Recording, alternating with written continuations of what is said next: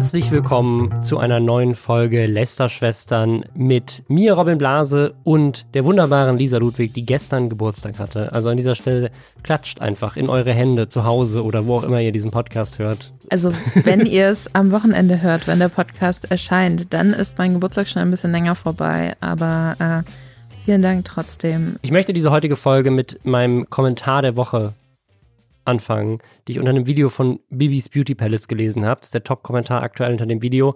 Es ist faszinierend, aber jedes Mal, wenn ich ein Video von den beiden gucke, fühle ich mich danach ärmer als je zuvor. ich fühle mich auch zu gleichen Teilen äh, sehr alt, aber auch irgendwie sehr jung, weil ich merke so, ich bin Anfang 30. Sollte ich nicht diejenige sein, die irgendwie schon Familie hat und über äh, Ferienhäuser nachdenkt oder was auch immer und stattdessen ähm, sitze ich zu Hause und gucke YouTube-Videos, wo andere Menschen diese Dinge tun. Ist das, ist das so eine faszinierende Korrelation zwischen man ist nur so erwachsen, wie reich man ist, weil wenn man nicht, wenn man nicht die finanziellen Möglichkeiten hat, kann man viele Dinge, die ich glaube ich als Kind mit Erwachsensein assoziiert habe, wie Auto haben und Haus haben und so weiter, die kann man sich heutzutage einfach nicht mehr leisten. Also das ist vielleicht ja, das, das ich, ich finde, das macht es total schwierig. Also ich habe für mich jetzt mittlerweile so, dass man ist nicht mehr jung, man ist erwachsen und man ist quasi alt, wenn man zu müde ist, um noch jung zu sein. Das ist so meine neue, das ist so meine neue Einordnung, weil man kann es ansonsten kaum noch an Sachen festmachen. Vielleicht hat Jeremy Fragrance nachher für uns ein paar Tipps, über den wollen wir heute sprechen. Außerdem ja über Bibis Ferienhaus, denn wie gesagt, wir haben in jeder Folge Lästerschwestern eine Roomtour der Woche. Wir haben neue Gerüchte zu dem Twitch-Bann von Dr. Disrespect, der die Twitch-Community jetzt seit Jahren schon verfolgt. Außerdem gibt es News zur Mafia auf TikTok. Es gibt einen Shitstorm rund um Gewitter im Kopf. Darum geht's gleich. Vorher noch einmal Hashtag Werbung. Und zwar für Bookbeat, das Netflix der Hörbücher. Über 100.000 Hörbücher gibt es da zur Auswahl aus allen erdenklichen Genres. Ihr könnt sie streamen, ihr könnt sie offline hören, ihr könnt das Angebot bei Bookbeat jederzeit kündigen und ab 9,99 Euro kriegt ihr da eben Zugriff und mit dem Code Lästerschwestern mit AE oder auf bookbeat.de slash Lästerschwestern mit AE könnt ihr es einen Monat lang gratis testen.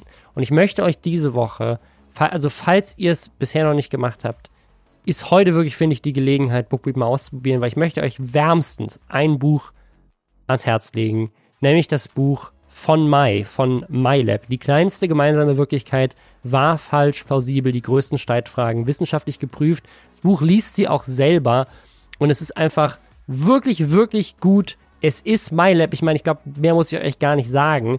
Aber es ist auch einfach ein ganz tolles Buch, weil es nämlich eben um diese kleinste gemeinsame Wirklichkeit geht. Also sie guckt eben wissenschaftlich fundiert, wo hören denn die Fakten auf und wo fängt Meinung an und wo kann man auch über Meinungen diskutieren und ne, wo ist diese kleinste gemeinsame Wirklichkeit, auf die man sich wirklich faktisch äh, wirklich einigen kann. Es ist von Mai, also etwas, was man auf jeden Fall mal gehört haben muss. Deswegen bookbeat.de slash Lästerschwestern mit AE. Ich würde sagen, wir fangen einfach mal an mit dem Shitstorm der Woche und der betrifft Gewitter im Kopf. Ein Kanal, von dem ich nie gedacht hätte, dass der mal irgendwie Ärger hat, weil Gewitter im Kopf, glaube ich, mit immer noch der schnellst wachsende oder einer der schnellst wachsenden Kanäle auf jeden Fall eine Geschichte von YouTube Deutschland ist. Die haben ja irgendwie im März 2019 angefangen und im Mai hatten sie eine Million Abos. Irgendwie sowas. Also, ich habe jetzt die genauen Daten nicht im Kopf, aber es war sehr, sehr, sehr schnell, weil die beiden einfach super beliebt sind. Wer Gewitter im Kopf nicht kennt, das sind Tim und Jan. Und Jan hat Tourette. Tim ist ein Freund von ihm und gemeinsam, ja, es ist, glaube ich, so eine, so eine Mischung auch gestartet aus Aufklärung rund um diese Krankheit und aber auch Comedy mit und um diese Krankheit. Also es ist äh, ja einfach glaube ich, ein Unterhaltungskanal, der aber natürlich auch eine spannende edukative Message auch mitbringt, weil es sehr viele Leute, glaube ich, über Tourette aufgeklärt hat. Was auch, ähm, finde ich, total wichtig ist. Also, weil wenn ich mir vorstelle, was Tourette für mich so mega lange war, und das war sicherlich auch sehr beeinflusst von South Park, mhm. da gab es ja auch so eine Folge, einfach Leute, die so permanent Schimpfwörter sagen unkontrolliert und das fand man dann als Teenager so gedanklich irgendwie witzig. Ähm, aber das ist natürlich überhaupt nicht witzig. Deswegen finde ich es total super, dass es diesen Kanal gibt, so im Großen und Ganzen und dass es da aber auch nicht nur um diese Krankheit geht und man sagt, okay, ich habe diese Krankheit, ich äh, leide darunter und das ist mein Leidensweg und so lebt man mit dieser Krankheit, sondern dass man quasi zeigt, ja, ich habe diese Krankheit, aber das ist nicht alles und das bestimmt nicht mein komplettes Leben in jedem einzelnen Aspekt. Deswegen, also eigentlich ist dieser Kanal mit sehr, sehr vielen positiven Elementen verknüpft und die haben eine Menge sehr loyale Fans. Und das, was jetzt passiert, das hat, glaube ich, auch die meisten Fans äh, auch gar nicht wirklich geärgert. Es gibt auf Twitter jetzt Threads, die so ein bisschen viral gegangen sind, wo sich darüber aufgeregt wird. Auch in den Kommentaren ist die Stimmung so ein bisschen so semi-kritisch, aber die Videos haben jetzt nicht unglaublich viele Dislikes. Was ist passiert? Uns ist das Ganze zum ersten Mal aufgefallen, weil auf Instagram erstmal alle Bilder auf privat gestellt wurden oder gelöscht wurden von dem Gewitter im Kopf Instagram-Kanal, sogar das Profilfoto.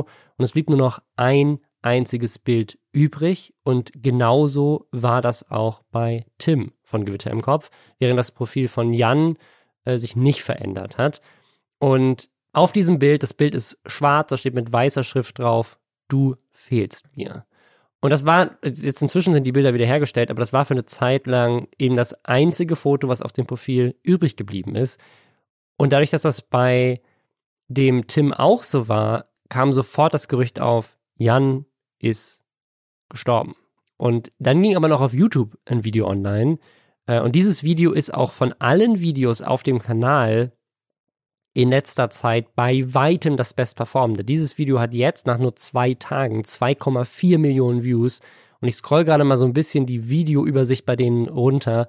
Und jedes andere Video jetzt in den letzten Monaten hat, wenn es hochkommt, irgendwie so 300.000 Views, eher mehr so um die 100.000 bis 200.000. Es gibt dann so ein paar, aber dazwischen ist so, ne, also man sieht, dieses Video hat Wellen geschlagen, weil dieses Video ist einfach, Tim sitzt alleine auf einer Couch.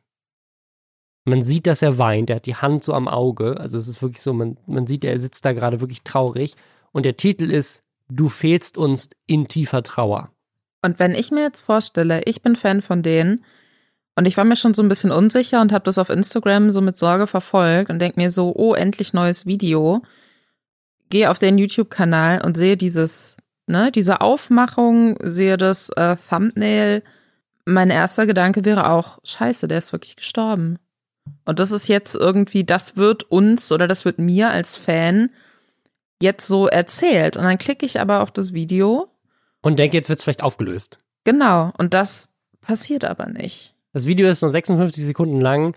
Und in diesem Video weint er und erzählt von einer Person, die gestorben ist. Und es wird die ganze Zeit nur von sagen, es wird so kryptisch gesprochen, dass überhaupt nicht klar ist, von wem er redet, aber ich als Zuschauer auf einem Kanal, der von zwei Leuten betrieben wird, würde ich natürlich davon ausgehen, es geht um einen der beiden, der in dem Video gerade nicht vorkommt. Also warum sitzt er da auch alleine auf der Couch? Warum ist der andere nicht dabei? Es ist alles so geframed, dass es danach aussehen soll, als wäre sein Freund und einer der zwei, die von der Community aus 2,2 Millionen Leuten geil gefunden werden, als wäre der tot. Und das Video löst das nicht auf, aber das Video ist Promo für einen zweiten Kanal. Und da läuft das ganze Video. Und diesem ganzen Video ist vor diesem Teil noch was dran geschnitten, wo man sieht, es geht um seinen Großvater.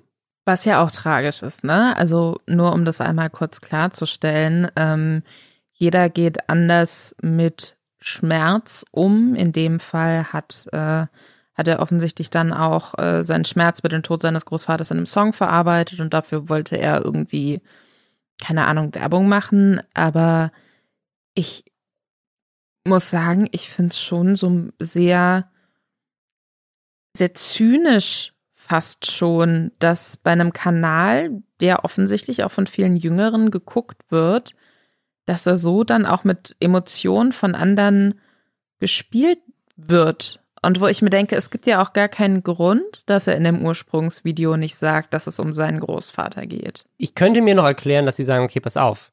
Jan ist nicht in dem Video, weil es geht um Tims Großvater. Also ja. es ist sein Großvater. Voll. Was so ein bisschen komisch ist, weil auf dem Kanal, der Kanal heißt ja Leben mit Tourette. Und natürlich betreiben die beide den Kanal ich finde es generell schon so ein bisschen seltsam, dass da quasi einer der beiden das so ein Video macht, was sich nur um ihn und seinen Trauerfall dreht. Also das hätte er ja auf seinem Instagram-Kanal machen können, aber es ist auf deren gemeinsamen äh, Instagram-Account sind alle Bilder gelöscht worden. Auf deren gemeinsamen YouTube-Account ist das Video online gegangen.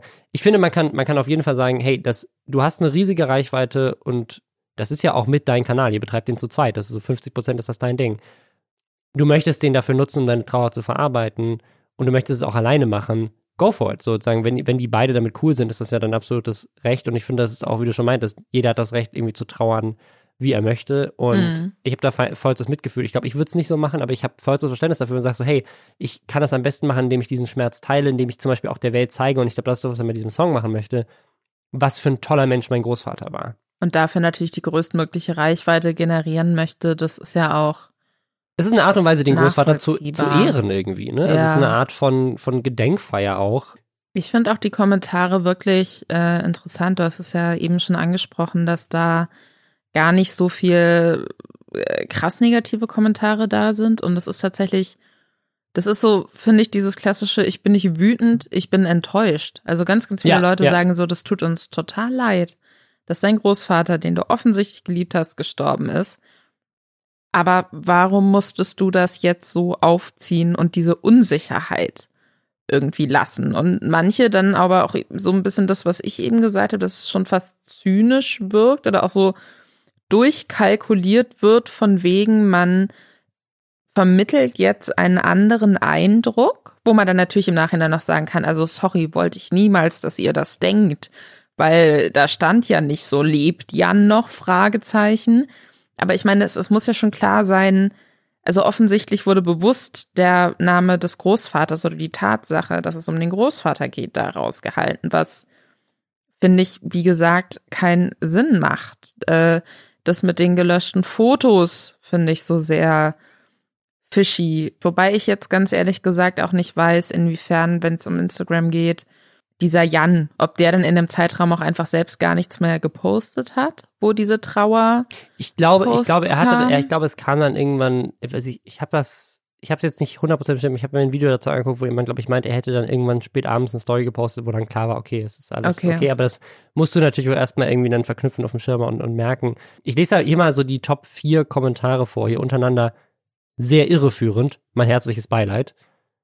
Äh, du hättest den Titel vielleicht dazu schreiben, Opa, du hast wahrscheinlich bei vielen Leuten für Verwirrung gesorgt, trotzdem mein Beileid. Mein aufrichtiges Beileid, aber warum muss man das so auslesen lassen, als würde es um Gewitter im Kopf gehen, verstehe ich nicht gemischte Gefühle bei dem Video. Ich sag mal nichts Negatives aus Respekt, aber Positives gibt's auch nicht. Außerdem mein Beileid. Also man muss schon sagen, das ist die zivilisierteste Kommentarspalte, die ich auf YouTube je gesehen habe. Und das spricht, glaube ich, sehr viel aller Kritik an dieser Aktion jetzt für die beiden und deren Community, weil wie liebevoll und nett die Leute dann trotzdem in diesen Top-Kommentaren damit umgehen und sagen so, hey, ich find's nicht cool, aber trotzdem so, ich verstehe, dass es dir gerade nicht gut geht und ich möchte jetzt nicht auf dir rumhacken, finde ich mega korrekt. Vielleicht geht es ihm ja wirklich mental richtig kacke damit, dass sein Großvater gestorben ist und dann denkt er vielleicht auch nicht drüber nach und macht einfach. Aber er macht den ja auch nicht alleine, den Kanal. Und das ist dann auch wieder sowas, wo ich mir denke, dachte dieser Jan sich dann nicht auch so, hm, vielleicht ist es nicht ganz so eindeutig, dass es hier nicht um mich geht. Ich finde das generell super schwierig äh, bei, bei Sachen, die von zwei Leuten irgendwie so betrieben werden, inwiefern man sich da absprechen kann. Weil das ist ja offensichtlich ein sehr persönliches Projekt, was mit dem anderen gar nichts zu tun hat. Mhm. Ähm, also wenn du jetzt in diesem Podcast mal sagst, so, hey, ich, Robin, ich möchte mal gerne eine Folge Lästerschwestern machen, wo ich eine Stunde nur über Pferde rede, weiß ich nicht. Viel Spaß nächste Woche. oh, ich, ob ich das so cool finde, aber äh, sozusagen ist das ist eine schwierige Situation, weißt du, so wie, wie teilt man sowas auf? Naja. Ich hoffe einfach nur, dass niemand drauf reactet. Das, das wäre wirklich so. Das, das fände ich noch zynischer, wenn jetzt auf Twitch irgendwelche ich Leute google anfangen. mal schnell. Oh. Ja, also Revi hat auf jeden Fall schon drauf reagiert. Sascha oh. Huber reagiert. Ja, also gut, ne, weißt du, manchmal sagt man ja so Sachen und denkt in der gleichen Sekunde, natürlich ist das schon passiert. Das fällt mir jetzt auch gerade so. Ja, okay.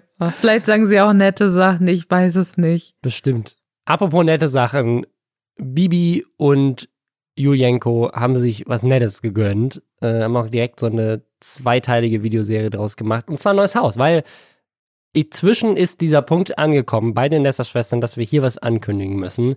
Und zwar be bewegen uns weg von unserem wöchentlichen Format der Montana der Woche und führen ein neues Format ein, die Roomtour der Woche.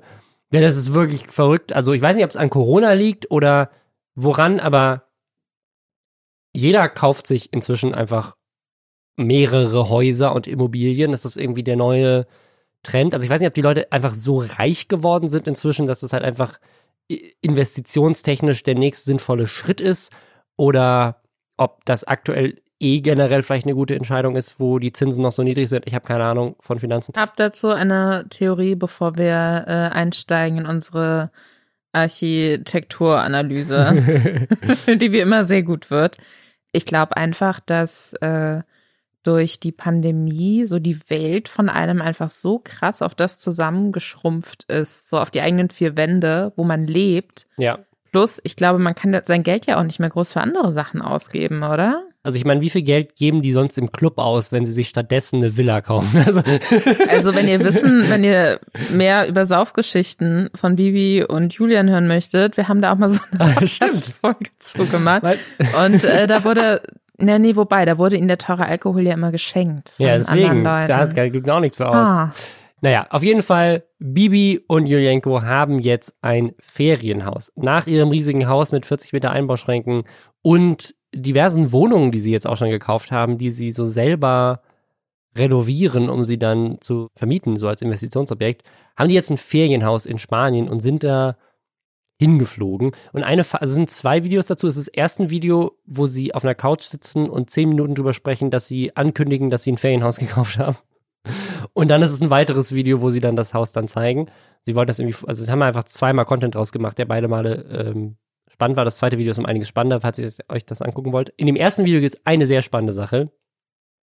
Und zwar folgender Fun Fact, Lisa, den du, glaube ich, auch noch nicht weißt, weil ich glaube, du hast das erste Video nicht gesehen. Nee, ich, ich wollte nur das Haus sehen. In einem Nebensatz erwähnt Julienko, was richtig faszinierend ist, die beiden sind ja super busy.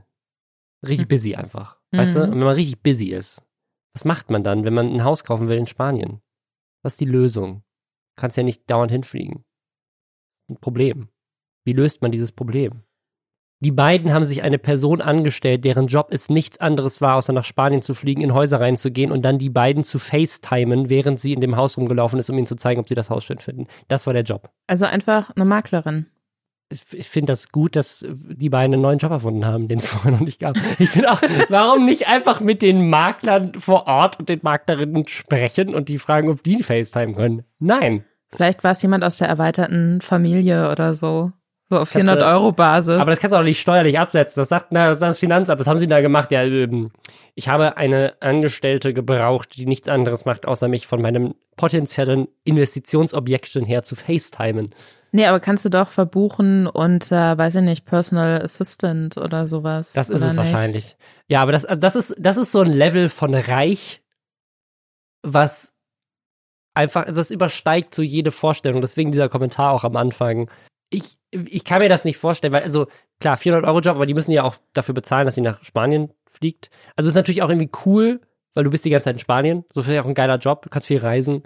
Aber was, was kostet denn sowas? Du musst die ganze Zeit Flugtickets nach Spanien bezahlen oder die Person ist vielleicht dauerhaft in Spanien oder ist länger da. Ja, das glaube ich auch. Ja. Aber du guckst dir auch Häuser vielleicht nicht nur in einer Stadt an, weil das ist nämlich auch faszinierend. Die Stadt, in der sie das Haus gekauft haben, ist ein Ort, in dem sie noch nie waren. Die haben das komplett blind gekauft. Sie waren noch nie da in diesem Video, wo das quasi fertig gebaute Haus schon steht, sind sie zum ersten Mal da. Sie auch diesen Ort, den Umkreis, nicht nur das Haus, sondern alles drumherum nie persönlich angeguckt. Was auch ein mutiger Schritt ist, finde ich. Gibt's nicht dieses eine extrem bekannte Fußballer-Zitat von wegen egal ob, keine Ahnung. Mailand oder Madrid, Hauptsache Italien. Genau, also ich glaube, das, das kann ich mir gut vorstellen. Ich glaube auch nicht, dass die da hinziehen, weil sie sich da irgendwie. Die ziehen ja da nicht hin, das ist ja nur ein Ferienhaus. Sie wollen immer noch in Deutschland. Ja, okay, wohnen. pass auf, ich habe eine Theorie. Mhm. Ich glaube, nächstes Jahr vielleicht, äh, oder Ende diesen Jahres, kommt die Ankündigung, sie ziehen nach Spanien. Sie wandern aus. Ich glaube, das ist das nächste, was kommt. Ich glaube, sie sind jetzt noch so, ach nee, das ist ein Ferienhaus und alles und wir machen es uns hier nur schön. Aber, und darauf gehen wir jetzt äh, dann im Detail ein, was sie sich da alles einbauen lassen und wie aufwendig das gemacht wird und wie groß das gemacht wird, das klingt so viel besser als ihr, Als ihr weirdes 40 Einbauschrank, Albtraum, Hüttenhaus. Das war auch mein Fazit, aber ich dachte einfach nur, vielleicht ist es ja in Spanien einfach günstiger oder so oder so. Sie haben halt die Möglichkeit, ein geiles Haus zu kaufen. Nee, Klar, die bauen warum- das doch komplett neu. Die kaufen ja kein Haus, Es ist- es so, ist die es ist bauen bisschen- das neu. Ja, es ist so ein bisschen seltsam, also, weil anscheinend ist das, also sie haben, sie haben nicht ein Grundstück gekauft und dann jemanden beauftragt, ihnen ein Haus zu bauen, sondern sie haben jemanden gefunden, der dabei war, gerade ein Haus zu bauen und haben das quasi in dem Bauprozess schon erworben und äh, sind jetzt quasi, können mitgestalten. Das ist so ein bisschen das Ding. Also sie haben quasi ein Haus im Bau gekauft. Mhm. Mit Mehrblick aus allen Zimmern übrigens. Ähm, Sogar aus dem Aufzug und aus jedem Badezimmer. Sogar so, dass die Badezimmer der Kinder keinerlei Privatsphäre haben, weil die haben nämlich nur halbe Wände, damit man immer noch mehr Blick hat, während man auf Toilette sitzt. oder sich die Hände wäscht. Aber was ich auch, ähm, und das möchte ich für einen persönlichen Flex nutzen, zum ersten Mal in diesem Podcast, äh, sie sind mit einem Privatjet äh, dahin geflogen. Das sieht man auch äh, in, Ja. am An zu Beginn des Videos. Was ich Corona-bedingt, also ich, ich habe mir auch die ganze Zeit gedacht, finde ich das Corona-bedingt doof, dass sie nach Spanien fliegen, weil wir auch Cymex letztes Mal dafür so ein bisschen kritisiert haben mit seinem falschen PCR-Test und so. Aber man sieht sie zumindest auf dem Weg zum Flieger Masken tragen. Im Flieger tragen sie dann keine mehr. Aber es ist auch ein Privatjet. Die Piloten haben aber Masken an. Aber immerhin muss man sagen, Privatjet zu fliegen ist, wenn man denn schon verreisen muss, natürlich jetzt also nicht klimatechnisch, aber zumindest Corona-technisch die sicherste und auch netteste Alternative, weil du im Zweifel nicht mit mehr Menschen in Kontakt kommst. ich, ich glaube, das war der Moment, wo ich erst realisiert habe, wie krass reich die sind. Weißt du, so nicht das Haus mit den fünf Kilometern Einbauschrank oder so oder dem Pool, unterirdischen Pool oder was auch immer, sondern so diese Privatjet-Nummer, weil das kannte ich in der Form tatsächlich bisher nur so von amerikanischen Influencern, glaube ich. Habe ich jetzt, ist mir bei deutschen Influencern noch nicht so aufgefallen. Aber rate, wer an diesem Tisch sitzt und auch schon mal Privatjet geflogen ist. What? Okay, jetzt kommt der Ich Flex. bin es, ich bin es, ich bin aber warum? In welchem Kontext? Äh, das war sehr gut. Das war das Beste, was ich jemals beruflich gemacht habe. Ich habe ein äh, Porträt über Elias Mbarek, den Schauspieler, geschrieben und habe ihn erst am äh, Set besucht und äh, wir haben uns irgendwie gut verstanden. Er hat mir auch schon länger bei Twitter gefolgt und meine Artikel wohl gerne gelesen. Und ähm, dann habe ich erst am Set so ein bisschen mit ihm gesprochen. Es war aber auch klar, dass wir uns zumindest noch mal in München treffen oder so, um ähm, einfach weil so ein Porträt, da begleitest du eine Person ja so ein bisschen. Und äh, kurz vor Änderung des ersten Termins meinte er dann, du Lisa, was machst denn du am Freitag? Er hatte da gerade auch in Berlin gedreht, weil da ist die Verleihung der äh, goldenen Henne in, keine Ahnung, Leipzig oder so. Das ist so der Bambi des Ostens, so Publikumspreis. Und äh, er würde da mit dem äh, Privatjet hinfliegen und ob ich da nicht mitfliegen möchte. Und das sind so Momente, wo man dann natürlich so, ja, Freitag muss ich mal gucken. Ich glaube, da habe ich vielleicht, vielleicht habe ich da Zeit. Das Problem war, ich, ich war dann total aufgeregt, natürlich so mega euphorisch. Und dann habe ich das Leuten erzählt. Und das hat mir aber niemand geglaubt.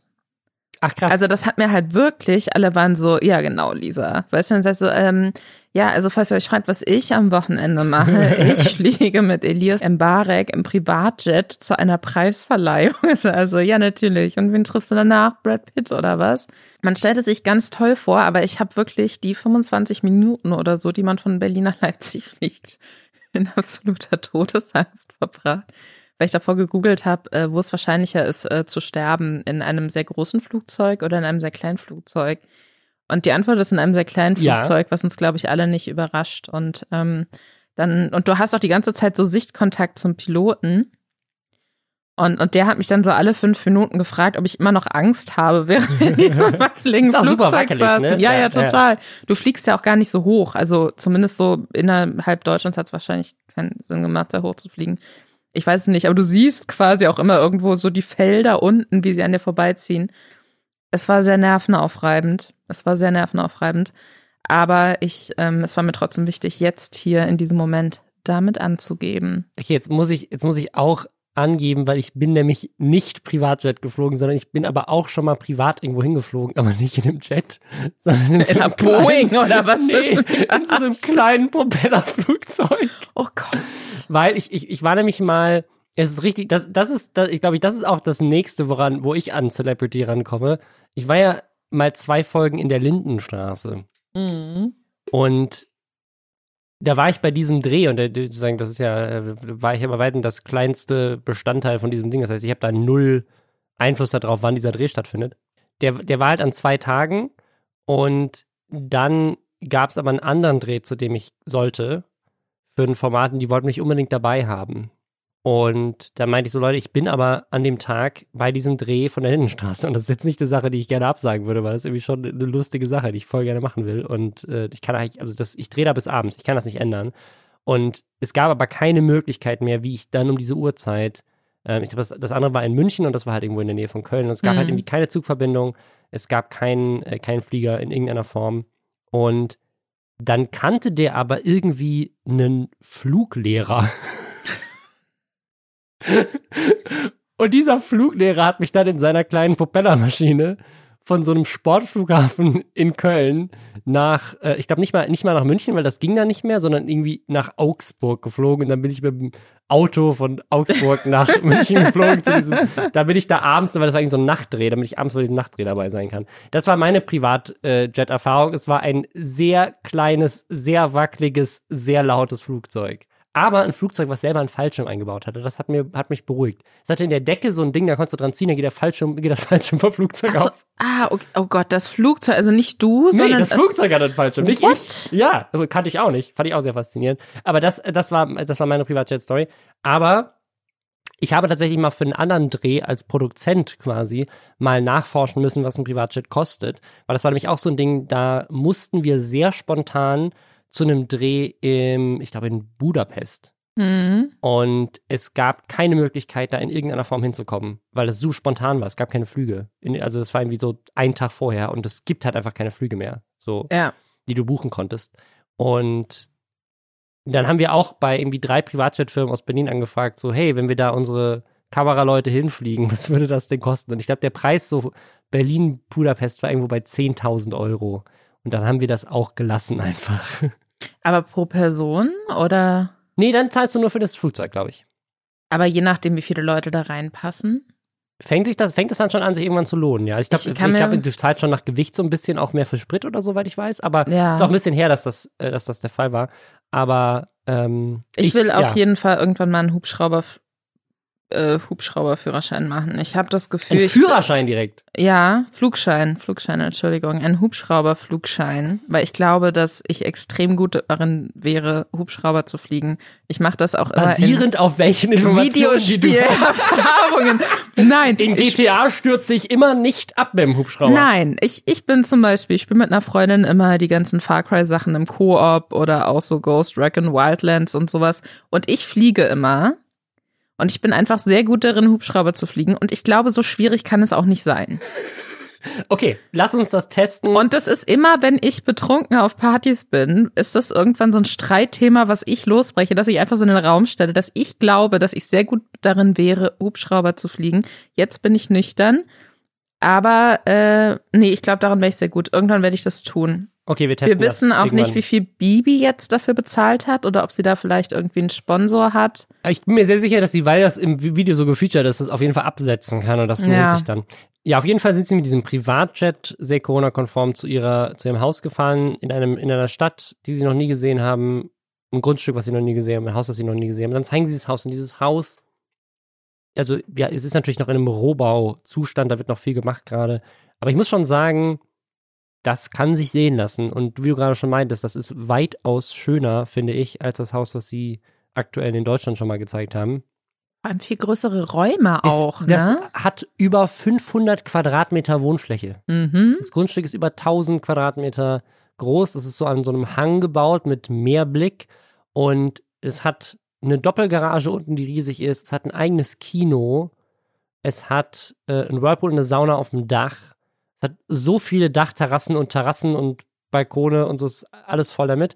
Und jedes einzelne Zimmer hat Mehrblick sogar der gläserne Aufzug, der so gebaut wurde, dass man quasi immer auch rausgucken kann.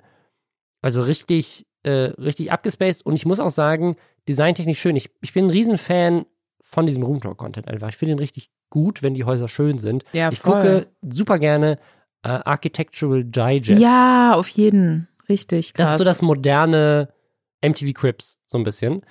Gibt auch noch ein paar andere Kanäle, die es sehr gut machen. Gibt auch eine Menge, äh, zum Beispiel jetzt gerade neulich habe ich eins gesehen, so ein YouTuber, ähm, der macht nur solchen Content. So, der zeigt so, was habe ich gesehen, das war ein 40 Millionen teures äh, Apartment in so einem Four Season Private Residences. Also das wusste ich auch gar nicht, dass das gibt. Also du kaufst quasi für 40 Millionen ein Apartment, was aber sozusagen zu den Four Seasons gehört, also dem Hotel, der Hotelkette. Und da hast du automatisch dann diese Hotel-Services Genau, drin? also sagen, die Idee ist, du hast, du hast die ganze Zeit Security, du hast äh, Leute, die kommen und deine Wohnung halt putzen, du hast fünf Sterne Köche, die für dich kochen, wenn du willst. So, also es ist alles, du hast quasi den ganzen Hotelservice, aber halt zahlst 40 Millionen Dollar dafür, damit es dir gehört. Also es ist schon crazy. Aber und dann hört zahlst du man dann- monatlich auch noch was dazu. Aber, Aber hört man dann trotzdem auch die Leute nebenan in der Suite sehr laut Sex haben, wie das in Hotels immer nee, so weil ist? dir halt komplett das ganze Stockwerk gehört in dem Fall. Zwei Ah, Stockwerke. Zwei okay. Stockwerke in einem riesigen Hochhaus in New York City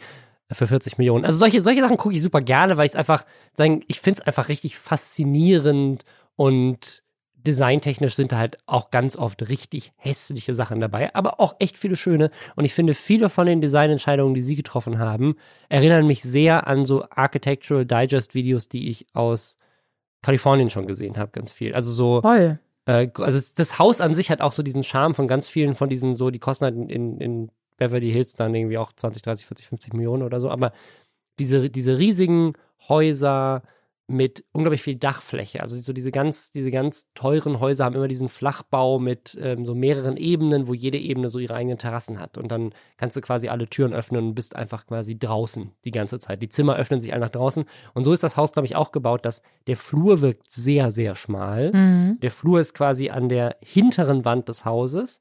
Dass du gehst quasi, du hast nur ganz hinten einen ganz schmalen Flur und dann gehst du durch eine Tür und dann ist der Rest, ist quasi Zimmer nach vorne gerichtet. Das heißt, dadurch ganz große Zimmer, immer mit Blick nach draußen und quasi einen fensterlosen Flur nach hinten. Finde ich cool. Ich finde es auch total, also ich glaube, das sieht richtig, richtig geil aus, wenn das fertig ist. Ich finde aber bei so ein paar Sachen, aber das wären dann einfach Entscheidungen, die ich glaube ich anders treffen würde. Aber wie du schon meintest, so viele Sachen, die man schon aus anderen so super teuren Villen-Videos kennt oder so. Also bei manchen Sachen hatte ich das Gefühl, die haben das einfach irgendwo anders gesehen. Und deswegen Absolut. wollten die das jetzt auch machen. Also was ich mich zum Beispiel immer frage, und das ist jetzt keine Rieseninvestition, aber Leute haben oft das Gefühl, ich glaube einfach, weil die einmal zu oft MTV Crips geguckt haben, dass sie sich so einen Billardtisch hinstellen müssen. Und meine Frage ist, wie viele Menschen spielen wirklich Billard, nur weil sie einen Billardtisch haben? Gibt es nicht gefühlt viel, viel mehr geile Sachen, die man innerhalb der eigenen vier Wände spielen könnte, auch mit anderen Leuten, die kein Billardtisch sind? Also ich weiß nicht, ich habe noch nie einen Billardtisch äh, so zugänglich gehabt, aber wenn, wenn man im Urlaub mal war oder so, und da gab es im Hotel einen, da habe ich dann schon auch Billard gespielt. Ich glaube, ich bin, Tischtennis ist auch so eine Sache, wenn es eine Platte gibt, dann spiele ich schon gerne mal ein paar Matches, aber das ist dann mehr so eine Urlaubssache. Ich weiß nicht, ob ich das, wenn ich jetzt eine Tischtennisplatte beim Haus hätte, ob ich sie immer nutzen würde. Wir hätten, hatten bei uns zu Hause einen Kickertisch Hm. und den haben wir als Familie sehr viel genutzt. Das, das fühlt sich für mich auch spaßiger nochmal an. Also ich glaube, so, so Billardtische, die sind einfach so oft in Filmen so oder in Serien dargestellt worden, dass irgendwas, wo man sich dann so als Frau so sexy so lang drückt und die Männer haben irgendwie so ihren Whisky in der Hand und lehnen da so drauf und ich glaube, ähm, es, man macht sich sehr viele Illusionen zu Billardtischen und das ist mein Beitrag zu diesem Haus. nicht, vielleicht sind die große Fans. Also ich finde ich finde das cool, dass sie da irgendwie ein eigenes Kino haben. Das ist auch ein äh, großer Traum, den ich hätte, Mhm. ähm, so einen eigenen Kinoraum zu haben. Sie haben äh, ja einfach, ich glaube, sechs Schlafzimmer und sechs Bäder. Also auch, ich weiß nicht, zwei Kinder, also drei Zimmer sind weg, aber sie haben quasi die Möglichkeit, drei Gästepärchen da auch Die zu haben empfangen. auch, wir sprechen auch tatsächlich von mehreren äh, sehr großen Gästezimmern auch. Ähm, ich habe auch mal reingeguckt, äh, Revi hatte darauf auch reacted ähm, und hat sich die ganze Zeit mehr Donations gewünscht von seinen Zuschauern, damit er auch so reich ist und auch sein Haus bauen kann. Aber der äh, hatte dann quasi auch Bibi angefleht, äh, ob er da nicht mal zu Besuch kommen kann. Und ich fänd's schön, vielleicht irgendwann, Bibi, wenn du uns zuhörst, ich würde da auch mal zu Besuch kommen. Mach eine Cross-Promo-Folge mit Das ist ja Klaassen Ja, so nice. und dann die nehmen wir einfach in Spanien auf. ich erzähle euch auch ein bisschen was über meine Saufgeschichten. Die sind auch spannend. Apropos Saufgeschichten, äh, wir gehen gleich über zu Jeremy Fragrance. Bevor wir das machen, noch einmal Hashtag Werbung. Und zwar für Clark, dem digitalen Versicherungsmanager, die euch dieses Mal wieder mit dem Code Schwester einen Amazon-Gutschein von bis zu 30 Euro anbieten. Wie genau das funktioniert, erkläre ich gleich. Erstmal, wie funktioniert Clark eigentlich? Clark bringt Ordnung in das Versicherungschaos. Ordnung übrigens eine Sache, die in den letzten drei Monaten bei mir mehr eine Rolle gespielt hat als je zuvor. Die Kitas hatten wieder drei Monate dazu. Meine Freundin und ich haben unser Leben so gut organisiert wie noch nie. Wir haben mit Google Drive haben wir so ein Online-Dokument erstellt, wo wir wie so einen Stundenplan genau aufgeschrieben haben, wer ist wann zuständig für unsere Tochter, wer bringt sie wann ins Bett, wann kochen wir, wann verbringen wir irgendwie auch Zeit als Familie, wie, wie schaffen wir den Raum dafür. Unsere ganzen Aufgaben haben wir teilweise noch Asana, To-Dos uns angelegt. Also es war wirklich super organisiert. Und eine Sache, die wir auch organisiert haben, ist die Versicherung. Das bietet nämlich Clark an die Möglichkeit, dass man das Versicherungschaos managt auf dem Smartphone. Bei mir war es bisher so, alle Versicherungsdokumente zusammen mit allen Passwörtern, allen Bankunterlagen, meiner Geburtsurkunde, das ist alles in einem Ordner gewesen, in einem in, also in so einer Abstellkammer. Und teilweise, wenn ich irgendwie neue Briefe bekommen habe von meiner Krankenversicherung oder so, habe ich die einfach da reingestopft. Ich habe die nicht mal richtig abgeheftet. Und das hat Clark jetzt geändert. Ich habe nämlich das alles einfach in der App und das funktioniert so. Man registriert sich einfach in der App oder über die Website und gibt einfach an, welche Versicherungen man schon hat. Man hat dann keinen Papierkram mehr, es ist alles digital übersichtlich geordnet. Und dann bietet Clark natürlich auch hilfreiche Tipps, wie man die Versicherungssituation verbessern kann. Ne, wie man zum Beispiel Geld sparen kann mit einem Tarifwechsel. Das machen sie kostenlos, das machen sie unabhängig von einzelnen Anbietern. Also man hat über 160 Versicherer, aus denen dann der beste Tarif ausgewählt werden kann. Und das muss man auch nicht. Also wenn ihr sagt, ich will Clark einfach nur nutzen, um meine Versicherung zu organisieren, dann geht das auch. Aber ihr habt eben die Möglichkeit, zum Beispiel mit einem Versicherungsexperten von Clark zu sprechen, die per Telefon, E-Mail oder per Chat euch ohne Wartezeit dann auch beraten. Und wenn ihr jetzt sagt, hey, das hört sich spannend an, dann geht einfach auf clark.de für Deutschland, goclark.at für Österreich, ist auch beides nochmal in den Shownotes verlinkt. Und dann nutzt ihr den Gutscheincode Schwester. Und wenn ihr dann eine Versicherung hochladet, die ihr schon habt, dann kriegt ihr 15 Euro Amazon-Gutschein. Und wenn ihr zwei hochladet, dann sogar 30 Euro. Jeremy Fragrance, der ist bei uns jetzt schon öfters Thema gewesen durch seine sehr skurrilen TikToks, Videos, die auch ganz oft wieder gelöscht werden, wo er auch öfters den Vorwurf bekommt, und das ist jetzt auch Teil des Titels des Interviews, um das es hier geht, er wäre irgendwie die ganze Zeit auf Kokain. Er ist, also er, macht manchmal so einen besorgniserregenden Eindruck in seinen Videos. Und wir wissen jetzt vielleicht auch warum, denn in diesem Interview mit Worldwide Wohnzimmer, was äh, ich euch sehr ans Herzen legen kann, könnt ihr euch angucken. Sehr gut geschnitten auch. Sehr gut geschnitten, ja. Da, und auch schön gefilmt. Also ich habe mal so eine, so eine zweite Kamera, die von hinten er ist generell äh, irgendwie cool gemacht. Und er erzählt halt, also wenn ihr so werden wollt wie Jeremy Fragrance, das ist der Tipp. Pass auf, seine Morgenroutine ist folgende. Erstmal aufstehen und sich dann selbst im Spiegel geil finden. Dann ein bisschen Wasser trinken, dann Zähne putzen und dabei Kniebeugen machen, dann rasieren und dabei Kniebeugen machen, dann zwei rohe Zitronen, also rohe Zitronen, einfach zwei Zitronen, Zitronen Im Gegensatz zu gekochten Wer- wer Zitronen, die? Robin Blase morgens zu sich nimmt. einfach zwei Zitronen und Schwefelpulver. Er weiß nicht warum, aber er hat irgendwo gehört, das ist gut für einen. Schwefelpulver sich pur reinziehen und dann sechs Wachteleier reindrücken. Währenddessen Arnold Schwarzenegger hören, mittags Donald Trump reden, sich anhören, damit man so richtig, mm, weißt du, so die Energy von Donald Trump reinkriegt und abends Tony Robbins. Da- Das ist, das ist die die Work-Life-Balance von, von ihm, weil er, er merkt auch, er hat morgens hat er mehr Energie, deswegen haut er morgens immer fünf YouTube-Videos raus. Er steht aber auch schon um vier auf oder so, meinte er, ganz früh. Er nimmt keine Drogen und äh, von diesen fünf Videos löscht er dann immer wieder vier.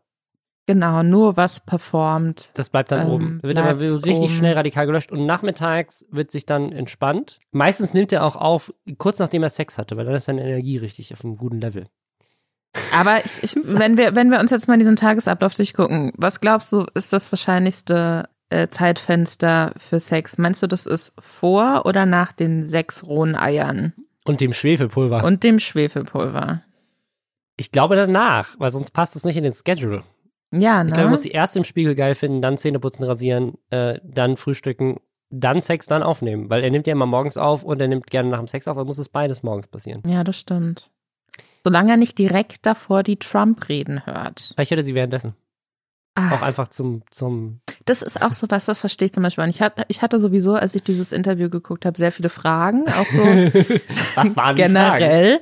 Aber eine davon, ich verstehe nicht, wie Leute sich so Trump-Reden zur Motivation reinziehen können, weil ich finde das so inkohärent, was der sagt. Ich habe wirklich das Gefühl, ich werde so meine Gehirn, mein Gehirn friert so ein. So, so Frain, äh, Frain Breeze, ja genau. so nenne ich mein neues Parfum. So, wenn man Eis isst und es ist so sehr kalt und man hat kurz das Gefühl, so alles friert ein. So fühle ich mich, wenn ich Trump beim Reden zuhören muss. Und ich verstehe nicht, wie man daraus irgendwas Motivierendes für sich ziehen kann. Während ich mir denke, bei Arnold Schwarzenegger, der postet auch immer gute Videos von seinem Zwergpony und seinem Esel. Das verstehe ich, das würde ich machen. Aber bei allem anderen schwierig. Und was den Schwefel angeht, also Jeremy Fragrance widerspricht sich ja sowieso relativ häufig. Aber er sagt innerhalb richtig des lustig, Interviews erst, dass er dieses Schwefelpulver, wo er dann auch noch erzählt, ja, und da sind so komische Zeichen drauf, also ein bisschen gefährlich. So, ich denke so, ah, ja, ja. Vielleicht so, lieber nicht essen, aber okay. Vielleicht stirbt er auch irgendwann. Ähm, sagt er erst, dass das halt so richtig viel Energie gibt und geil ist. Und dann äh, wird später noch mal in der Frage darauf Bezug genommen. Genau, die beiden, die beiden internalisieren das als gute Interviewer und spielen den Ball später an ihn zurück und sagen, ah, was, du nimmst ja auch das für die Energie und was sagt er dann? Und sagen so, nee, also das gibt gar keine Energie. also, gut, dann wohl nur aus Spaß oder was? So, weiß ich nicht, warum nicht gleich so Kreide essen oder so. Nee, es ist sehr interessant. Also er sagt ja auch, dass diese Drogensache auch im Videotitel, ich Mhm. glaube explizit geht es um Kokain, vorkommt. Im Interview selbst ist es nicht ganz so groß aufgemacht, aber ich habe auch wirklich, weil ich mir dachte, okay, Jetzt achte ich aber auch mal beim Sprechen ganz genau darauf. Ich habe das Video erst so auf eineinhalbfacher Geschwindigkeit geguckt ähm, und äh, dachte so, okay, nee, aber jetzt will ich doch auch mal gucken, ob der wirklich so mir jetzt auch so komplett überspult wieder vorkommt in dem Video und hab's dann wieder auf normaler Geschwindigkeit äh, geguckt und hatte aber das Gefühl, er spricht trotzdem genauso schnell. Ne? Also ich hatte nicht das Gefühl, dass das Gespräch jetzt irgendwie anders ist. Aber was ich nicht gesehen habe, war dieser klassische äh, Kokskiefer, wenn Leute, die halt wirklich drauf sind, so malen. Immer so mit ihren Zähnen. Wenn man auf so Medienpartys ist, sieht man das. Äh, kriegt man da einen Blick für, sage ich mal. Ähm, habe ich jetzt nicht gesehen. Also vielleicht sind es wirklich die äh, Wachteleier. Und der Denn- Schwefel. Er sagt auch, je jünger etwas ist, umso besser ist es. Und deswegen sind Wachteleier besser als Hühnereier, so als wären Wachteln die Kinder von Hühnern. Da habe ich überhaupt nicht drüber nachgedacht. Ich habe das einfach so akzeptiert, weil er auch davor noch sagt, Kalbsfleisch ist besser als Rindfleisch und dann Wachtel. Aber du hast recht, Wachteln sind einfach andere Tiere. Alle Vögel sind miteinander verwandt. Wusstest du es nicht? Es ist mir überhaupt nicht aufgefallen, wie gut. Stimmt, ja, okay, also Wachteleier sind vielleicht ist kleiner das richtige Wort. Einfach klein. Alles, was kleiner ist, ist immer gesünder als das, was größer ist. Stimmt das? Ist das eine Theorie, die wir so unterschreiben können? Ich weiß es nicht. Äh. ja, auf jeden Fall guckt euch das Interview mit Jeremy Fragrance an, wenn ihr ein bisschen tieferen Einblick in die Persönlichkeit haben wollt. Ich finde ihn immer noch sehr faszinierend. Ist, ich glaube, es gibt, das ist so ein Unikat. Es gibt immer, gibt immer irgendwie viele Leute, Influencer, Leute auf TikTok und YouTube, die, die mal so austauschbar sind. Aber Jeremy Fragrance, der ist, den gibt's nur einmal. Einer meiner Lieblingskommentare unter dem Video war auch, wie brachial wohl seine Fürze riechen müssen, wenn er die ganze Zeit Schwefel zu sich nimmt. Und ein Kilo Käse. Er erzählt an der Stelle, er isst manchmal einfach nur ein Kilo Käse. ja. Schön. Er sagt, er gibt für nichts Geld aus, weil er hat vor Jahren seinen Look gefunden. So als hätte er quasi, hätte er quasi ein Outfit, das trägt er seitdem. Und er gibt nur für Essen und Wohnen Geld aus. Finde ich aber auch, und es bringt uns wieder auf diese Pandemie-Sache zurück. So, Kannst ja wofür soll man denn jetzt auch sonst? Also, Parfüm hätte ich gedacht bei ihm. Vielleicht kriegt er das alles ich gesponsert. glaube, das kriegt er gesponsert. Wahrscheinlich. Ein schönes Interview. Guckt es euch an. Apropos Drogen und TikTok. Die Mafia. Die Mafia ist richtig groß auf TikTok und das sagt sogar die Tagesschau. Also ich, sonst hätte ich das, hätte ich diese, diese Überschrift so ein bisschen angezweifelt, aber die Überschrift ist TikTok, die neue Waffe der Mafia. ähm, ja, und das, äh, das schreibt die Tagesschau, weil anscheinend die italienische Mafia TikTok nutzt, um sich selber cool zu machen. So ein Imagepflege. Ich hätte nicht drüber nachgedacht, dass die Mafia eine PR-Kampagne braucht, aber anscheinend hat die italienische Mafia es nötig und hat einen Social Media Manager oder eine Managerin vielleicht auch eingestellt. Ich finde das vor allem so lustig irgendwie, weil, also ich meine, jeder, der sie, der mehr als einen Film in seinem Leben gesehen hat, Ja. Dem war ja durchaus schon bewusst, dass die Mafia immer als sehr cool und glamorous und aufregend. Also ich meine, braucht man wirklich eine PR-Kampagne auf TikTok, um die Mafia cool erscheinen zu lassen? Oder ist das eher das Gegenteil, was damit Oder ausgelöst wird? wartet man auf den nächsten Scorsese-Film? Ich bin mir nicht ganz sicher. Nee, das finde ich äh, spannend. Aber ich war auch, ich bin äh, aufgewachsen äh, ohne TikTok und ich bin trotzdem mit dem Gedanken aufgewachsen, dass das irgendwie das organisiertes Verbrechen irgendwie aufregend und cool ist und ein bisschen sexy vielleicht. Ja, Auch. das ist natürlich auch eine Sache, die, die in Filmen so immer dargestellt wird eigentlich. Und auf TikTok nicht, nicht ganz so cool, weil ich stelle mir jetzt gerade vor, weißt du, so, du hättest den Pate, so, das ist so Marlon Brando oder sowas, und der macht ein paar Tänze auf TikTok. Und Ich möchte, dass Al Pacino das macht. Ich möchte so sehr, dass Al Pacino das macht. Dann melde ich mich auch auf TikTok an. ja, was, was die Mafia tatsächlich wohl, wohl stattdessen macht, ist, die zeigen so ein bisschen, dass sie das Sagen haben. Also es geht darum, so ein bisschen auf TikTok Angst und Schrecken zu verbreiten. Unter anderem gibt es so ein kleines Filmchen, wo sie so eine Trendmusik aus Neapel benutzen angeblich und dann mit 50 Motorrädern durch so eine Gegend fahren und da ist dann ein, äh, ein Symbol, also es ist ein Emoji eigentlich, was aber wohl von so einem Clan halt örtlich halt genutzt wird. Also wusste ich auch nicht, dass die Mafia Emojis benutzt, um ihre, also das ist auch eine neue Info für mich. So, yo, wir sind der Clan, der das Emoji hat mit dem Geld, was aus dem Mund rauskommt. Wir sind voll Gangster. Es Das, das macht's für mich komplett unsexy und langweilig gerade. Vielleicht so davor hatten die mich, aber damit hört's auf. oh, wir sind die coolen, wir nutzen Emojis, wir sind die Mafia. Yeah. Oh Gott, Das gibt's auch, meinst du, es, ist, es, es gibt auch so, so Generationenkonflikte dann? Dass dann auch so die, keine Ahnung, die Mafia-Millennials nicht so ernst genommen werden von den Boomer-Mafiosi und Ich glaube, die das- ich glaube, die Generation Mafia Z ein- aber so richtig durchstartet? Ich, ich glaube, das ist ein, ein hochbürokratisches Ding. Und das ist, das ist wahrscheinlich genauso wie in, in allen Unternehmen dieser Welt. Ordnungsamt. Also die haben einfach genau das gleiche Problem wie alle anderen auch. Das, ist, das macht die Mafia auch ein bisschen menschlich. So. Ich habe auch das Gefühl, es gab zumindest, was jetzt so diese klassische Mafia-Geschichten mit so italienischer Mafia angeht. Ich habe das Gefühl, da sind auch so die Serien und Filme so ein bisschen zurückgegangen. Die sind nicht mehr so, ich glaube, die befinden sich so im, was das Gegenteil von Aufwind, Abstieg? Gibt es einen Abwind? Schreibt es uns in die Kommentare. oh Gott.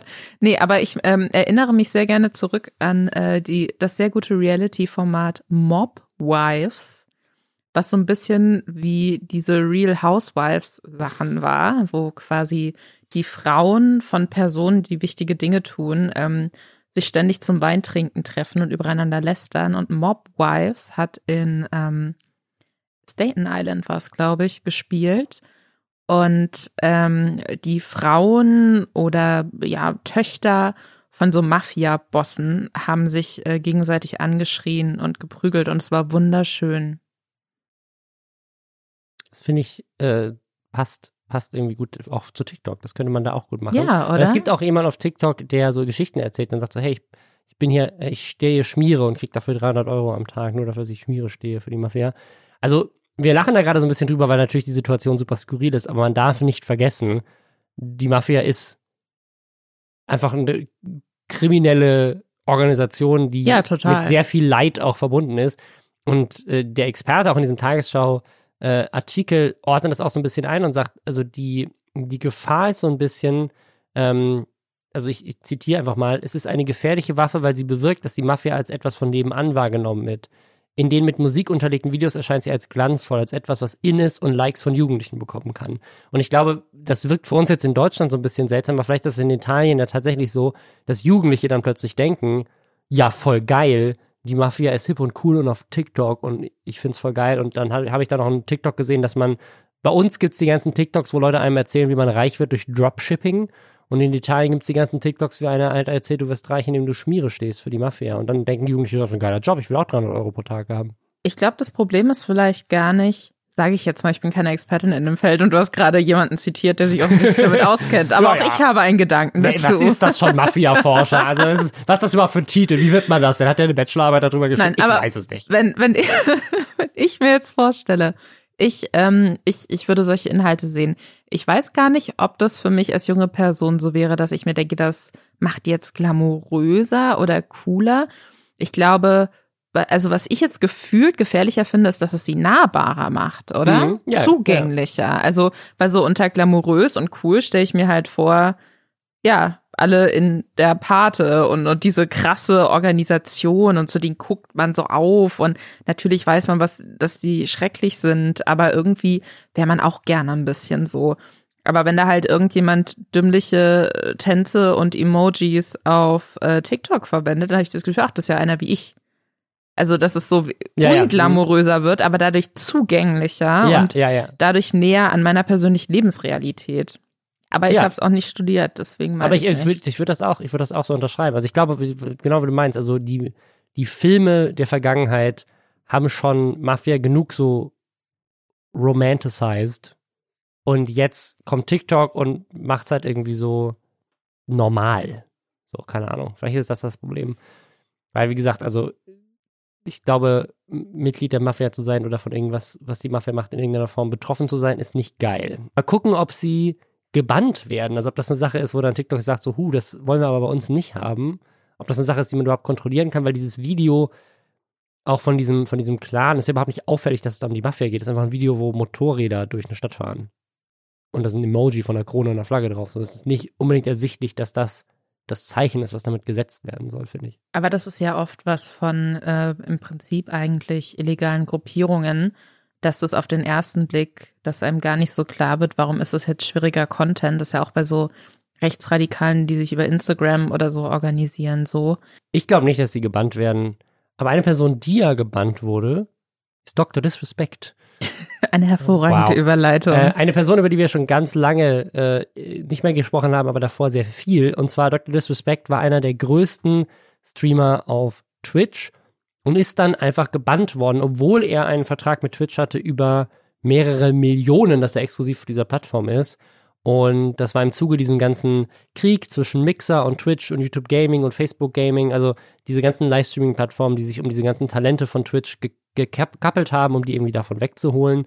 Und da ist eine Menge Geld mit rumgeflogen, weil auch die Story von Ninja und von Shroud, die zwei großen Streamer, die von Twitch weggeholt wurden und dann bei Mixer waren. Dann ist Mixer irgendwann pleite gegangen. Beziehungsweise nicht pleite gegangen, die haben zu Microsoft gehört, aber Microsoft hat einfach gesagt, es lohnt sich nicht. Haben es dicht gemacht. Und dann wurden äh, Ninja und Shroud wieder unglaublich reich geworden, noch mehr als vorher, für nichts, für irgendwie sechs Monate, die sie da verbracht haben, sind sie wieder bei Twitch. Und eine Person, die aber auch so ein bisschen davon profitiert hat, damals war halt Dr. Disrespect, weil Twitch hat ihm halt einen Exklusivvertrag angeboten. Und dann wurde er aber eben gesperrt und das ist kurz danach passiert, nachdem klar war, Mixer macht dicht. Und deswegen sind damals schon ganz viele Gerüchte rumgeflogen. Das eine Gerücht war, es, also, weil es auch, also weder Twitch noch er sich dazu geäußert haben und aber er dann auch, ähnlich wie jetzt Mimi bei YouTube neulich, gesagt hat, er weiß gar nicht, warum er gebannt wurde, was so seltsam war, weil er hat ja einen laufenden Vertrag mit denen gehabt. Exklusivvertrag. er war ein Star dieser Plattform und warum würden sie ihn bannen? Es gab mehrere Gerüchte damals. Das eine war, er hat im Zuge von diesem Mixer-Shutdown mit Ninja und Shroud überlegt, zu einer anderen Konkurrenz zu gehen. Da gab es dann irgendwie so richtig weirde Gerüchte von wegen Spotify würde eine eigene Gaming-Livestreaming-Plattform gründen und so, was sich dann, also was auf jeden Fall ein Hoax war. Also ganz viele Sachen, die so vage waren, aber so dieses eine Gerücht war, er hat irgendwie mit, er versucht irgendwie mit Mixer-Leuten irgendwie was Neues zu gründen oder sich da anzubandeln. Dann gab es ein anderes Gerücht, was in eine ganz andere Richtung gegangen ist, von wegen so, es gibt, das war auch, ne, hat auch nicht aufgehört, das war nicht nur damals so, aber irgendwie diese ganzen MeToo-Geschichten, so, es gibt irgendwelche krassen Vorwürfe gegen ihn und deswegen müssen sie ihn äh, droppen und deswegen redet er natürlich nicht drüber und die reden nicht drüber. Das war so ein Industrie-Insider, der ein Interview gegeben hatte, wo er quasi Dr. Disrespect in einem Atemzug genannt hat mit äh, anderen Streamern, die eben aus so Übergriffs- oder Vergewaltigungssituationen heraus gebannt wurden. Und der äh, Insider hatte damals aber auch nicht ausgesprochen, was er glaubt, was Dr. Ja. Disrespect getan hat, sondern hat es so im Wagen gelassen, aber das war auf jeden Fall die Richtung, in die es so gewirkt hat. Also es gab da super viele Gerüchte und das ist jetzt schon, schon lange her, also gefühlt lange her. Und es gibt bis heute keine Antwort dazu. Also es, es, es gibt keine offizielle Antwort, aber es gibt jetzt zum ersten Mal ein Gerücht, was sich von all diesen Gerüchten zum ersten Mal realistisch für mich anhört weil es auch einfach von der Timeline her Sinn macht und weil ich es mir sehr gut vorstellen kann. Und zwar ist dieses Gerücht jetzt entstanden, auch von einem Insider, der das in einem Stream äh, erzählt hat. Der Voice Actor von Ghost aus Call of Duty und Dr. Disrespect hat ja auch eine Call of Duty Vergangenheit, weil der da Maps oder Level ich, ich designt hat oder ja, so. Ja. Also es gibt so ein, es gibt so ein, gibt eine Connection auf jeden Fall und äh, man könnte sich vorstellen, dass der eventuell dafür Informationen bekommen hat. Was die, also die Situation ist angeblich folgende gewesen. Er soll, also Dr. Disrespect soll seinen Exklusivvertrag mit Twitch, und das kann ich mir sehr gut vorstellen, weil das viele, glaube ich, gemacht haben. Äh, unter anderem Montana Black hat das ja auch so ein bisschen immer wieder angedeutet. Und zwar angeblich hat er Druck gemacht auf Twitch, ihm eben einen Exklusivvertrag anzubieten oder damit der Summe hochzugehen, weil er ihnen gesagt hat, es gibt ein Gegenangebot von Mixer. Was natürlich zu dem Zeitpunkt, wo Shroud und Ninja, die zwei, die nur leicht größer waren als er, also mit, zusammen mit den beiden gehörte er zu den so, ne, Top-Streamern auf der Plattform, auf jeden Fall eine der bekanntesten und, und auch einfach äh, sichtbarsten Gesichter auf dieser Plattform, dass er da hingeht und sagt, hey, die beiden wurden abgeworben, und die bieten mir jetzt auch einen Vertrag an, wollt ihr nicht ein Gegenangebot machen? Und das, da, an Twitch-Stelle hätte ich natürlich dann alles getan, um ihn zu halten, wenn zwei der Stars jetzt gerade schon weg waren. Willst du die anderen auch nicht verlieren? Dann sind noch ein paar andere zu YouTube Gaming, zu Facebook Gaming gegangen und so. Da willst du natürlich äh, dagegen halten. Und das hat Twitch natürlich auch gemacht und so kam es zu diesem, zu diesem Exklusivvertrag mit ihm. Und dann ist aber ja Mixer relativ schnell danach wieder dicht gemacht worden. Und Dr. Disrespect ist relativ schnell, nachdem diese Info war, kam, Mixer hat dicht gemacht, dann plötzlich gebannt worden. Und angeblich gab es nie ein Angebot von Mixer an Dr. Disrespect. Und der Grund, warum Twitch ihn gebannt hat, ist, dass er sie angelogen haben soll mit diesem Exklusivangebot, um seinen Preis hochzutreiben oder um überhaupt diesen Exklusivvertrag aus ihnen rauszukitzeln. Und sie dann, nachdem Mixer dicht gemacht hatte, also entweder hat dann jemand bei Twitch mal bei Mixer angefragt und sagt so, hey Leute, habt ihr wirklich vor ein paar Wochen noch Dr. Disrespect einen Exklusivvertrag angeboten und heute macht ihr zu? Und dann hat jemand gesagt, nee, wir haben dir nie was angeboten, weil dann war es eh egal, die haben dicht gemacht, konnten die Betriebsgeheimnisse auch ausplaudern. Oder aber, dass es einfach aus der Logik her sich so erschlossen hat, dass es eigentlich nicht hätte sein können, weil das, also sie haben wohl mit ihm relativ also nicht, nicht lange, also es war ja nachdem Shout und Mixer, äh, Shout und Ninja schon beim Mixer waren, haben sie, also das, sie quasi auch einfach eins zu eins zusammengezählt haben, gesagt haben, also eine Plattform, die komplett dicht macht, wird ja nicht ein paar Wochen vorher noch jemandem für Millionen versucht haben, Exklusivvertrag anzubieten. Und dadurch war für sie klar, das ist fake und deswegen haben sie gesagt, so, mit dem wollen wir kein Business mehr machen, dann schmeißen wir ihn raus. Aber haben sie ihn dann gebannt, um damit automatisch diesen Vertrag ungültig zu machen? Also es gab ja danach wohl auch noch irgendwie gerichtliche Auseinandersetzung, wenn ich das richtig verstanden habe. Aber also ich finde das. Also ich habe mir dazu einiges auch durchgelesen und da sagen viele, das klingt für sie so mit am logischsten von den bisherigen Theorien dazu, wie das auseinandergegangen ist. Aber, Aber ich finde das ist so seltsam, so eine kindische irgendwie. Ja, du hast ich, angelogen. Ich finde das unfassbar unprofessionell, weil das ist doch das äh, das erste bei so Verhandlungssachen, auch wenn du in einem ganz normalen Job bist, dass wenn du weißt, ich hätte gerne mehr Geld und ich brauche eine bessere Verhandlungsposition und ich weiß, die Person gegenüber will mir auf gar keinen Fall mehr Geld geben, dann sage ich, okay, du, ich habe mich mal ein bisschen umgehört, ne? Und egal, ob man das jetzt gemacht hat oder nicht, dann sagt man, die geben mir 500 Euro. Das wäre jetzt dann so meine Verhandlungsbasis äh, als Nicht-Influencerin. Die geben mir 500 Euro mehr. Ich würde lieber bei euch bleiben, aber dann will ich von euch 500 Euro mehr. Das ist doch das, das ist doch komplette Basisverhandlungstaktik. Ja. Und wenn wirklich Twitch da als Plattform sagt, ach, oh, da hat er uns aber angeflunkert, dafür sperren wir seinen Kanal und haben den dann gar nicht mehr bei uns auf der Plattform, obwohl wir davor offensichtlich bereit waren, sehr viel Geld in die Hand zu nehmen, weil der für uns so wichtig ist. Ja, und es die als Plattform ja auch richtig hat schlecht aussehen lassen. Also es gab ja auch davor, also das war schon ein Gerücht damals, als Mixer durchgemacht, äh, durchgemacht wurde, dass sie gesagt haben, okay, sie haben jetzt ihn gebannt, weil sie wieder Cash brauchen, um Ninja und Shroud zurückzuholen, weil die wichtiger sind für sie. Ähm, und dann sozusagen brauchen sie, brauchen sie Cash. Aber das verstehe ich immer nicht, weil klar hat Twitch sicherlich auch ein gesetztes Budget und damit müssen sie irgendwie haushalten.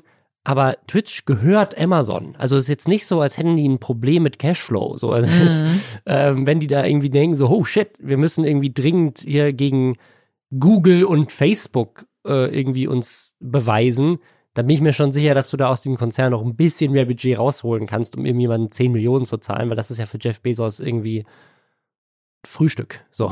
Und? Das verdient er, während er sein, äh, seine 10 äh, Wachteleier frisst morgens. Und diese ganze Gaming-Sache, zu der Twitch ja dann auch irgendwie gehört, die ist Amazon gerade im Ausbau extrem wichtig. Da gab es vor ein paar Wochen einen sehr, sehr guten Artikel, glaube ich, bei Bloomberg, ähm, darum, dass die ja seit Jahren auch unfassbar viel Geld in so eigene Videospielprojekte stecken, die alle krasse Rohrkrepierer sind. ja. Und sie hören trotzdem nicht auf. Also ich glaube, wenn es jetzt darum geht, wie Finanz wie holen wir die krassesten Streamer im Gaming-Bereich wieder bei uns auf die Plattform, dann wird das wohl irgendwie möglich sein. Würde ich auch denken, auf jeden Fall. Und dann halt einen davon zu bannen, irgendwie seltsam. Also es, es, es passt trotzdem noch nicht zu 100% zusammen, aber ich wollte euch trotzdem diese neue Theorie nicht vorenthalten, weil sie sich von allen, die wir vorher gehört haben, dann doch noch am plausibelsten angehört hat mit allen Infos, die bisher dafür zur Verfügung stehen. Es wird vielleicht ein Mystery sein, was nie aufgeklärt wird. Vielleicht. Werden wir es nie wissen. Ansonsten erfahrt ihr es auf jeden Fall hier zuerst. Oder zumindest an dritter Stelle oder so. Auch wenn wir keine Bachelorarbeit über dieses Thema geschrieben haben, wir haben Meinungen. Ja, Meinungen. Ja, und nächste Woche haben wir auch wieder welche für euch. Danke, dass ihr mir zugehört habt und wir hören uns dann nächste Woche. Bis dann. Tschüss.